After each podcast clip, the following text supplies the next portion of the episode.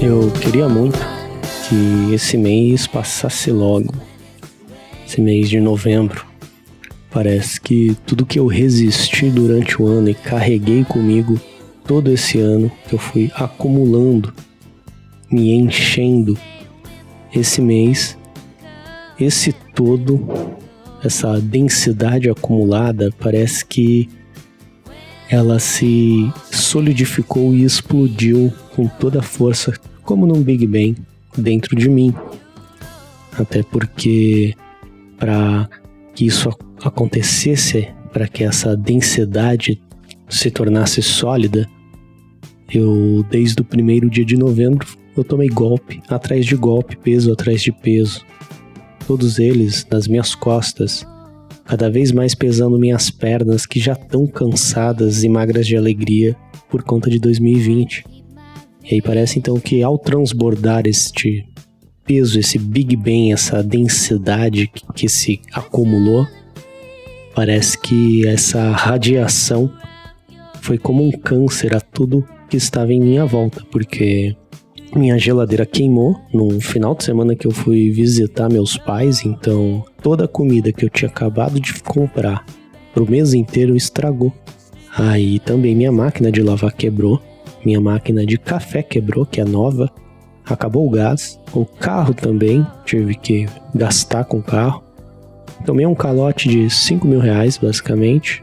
Descobri que teve um vazamento aqui na água de casa, que até agora eu não sei onde é, e a imobiliária não resolve, que eu só percebi isso quando veio 230 reais de água. E ainda, para piorar, meu cachorro também ficou doente, teve pneumonia. E hoje é basicamente o meio do mês ainda. E. Enfim, tô dizendo isso porque eu tenho perdido o sono no meio da noite, que eu acho horrível quando isso acontece. Você tá ali nas poucas horas que tem para descansar em paz, para dormir, aí você acorda e não consegue ter nem esse momento de lazer, digamos. Não vou dizer que não é culpa minha também, porque geralmente a gente perde o sono e insiste em encontrar no lugar que acha que perdeu, mas nunca é lá, nesse lugar, é sempre em outro. Por isso eu evito hoje continuar na cama quando perco o sono porque é um lugar muito óbvio para eu ter perdido. É muito óbvio para se perder o sono na cama. Não é ali que eu vou encontrar. Como naqueles filmes de serial killer ou de mistério, sabe? Nunca o vilão ou o assassino é o que é mais óbvio. Não é o, sempre o que está mais em evidência. Por isso, nunca na cama que perco o sono, por mais óbvio que pareça. Então, para encontrar ele, eu tenho que procurar fora dela. Geralmente eu encontro o sono em lugares inusitados até. Eu já encontrei algumas vezes, inclusive tentando fazer esse programa. Aliás, eu tenho encontrado ele aqui com frequência. Não sei se é bom, se é ruim, não sei se vocês também encontram ele aqui. Mas enfim, eu tenho encontrado sono em lugares inusitados, em rotinas que antes eu perdia ele. Então agora eu vou ter que me esforçar para perder o sono em uma nova rotina para encontrar ele perdido em um velho canto. Uma das coisas também que mais me estressa, que acaba com o meu dia, é quando eu não acho o sono. Posso procurar em um monte de lugares e não acho ele. Aí eu procuro até desistir.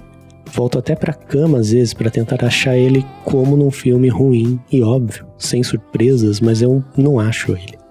Aí geralmente eu demoro uns quatro dias para me recuperar da falta perdida do sono o impacto de perder o sono e não encontrar me gera uma série de consequências que me faz perder muitas outras coisas também.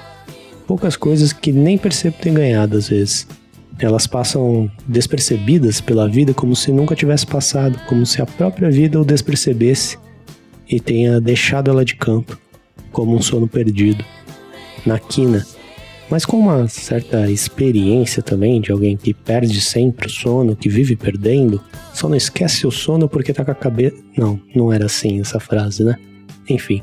Mas como alguém que, que se repete sempre nesse erro de perder o sono, que repete a burrice como um retorná-lo numa sonata, com essa experiência adquirida, né, de quem já convive com o sono perdido, você começa a perceber aos poucos o que te faz estar tá procurando sono.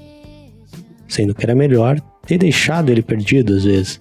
Como naquela analogia de que quem ama tem que deixar viver. Quem quer dormir, deixa o sono ir embora. Porque quando ele quiser voltar, você vai estar no mesmo lugar esperando ele.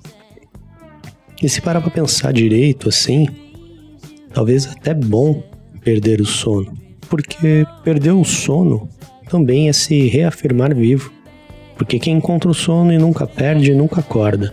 E dormir para sempre não é algo que eu quero agora. Já quis muito antes, mas não agora. Tô pensando bem. Espero que meu sono passe e se perca logo de novo. E eu continue nessa rotina, perdendo e encontrando.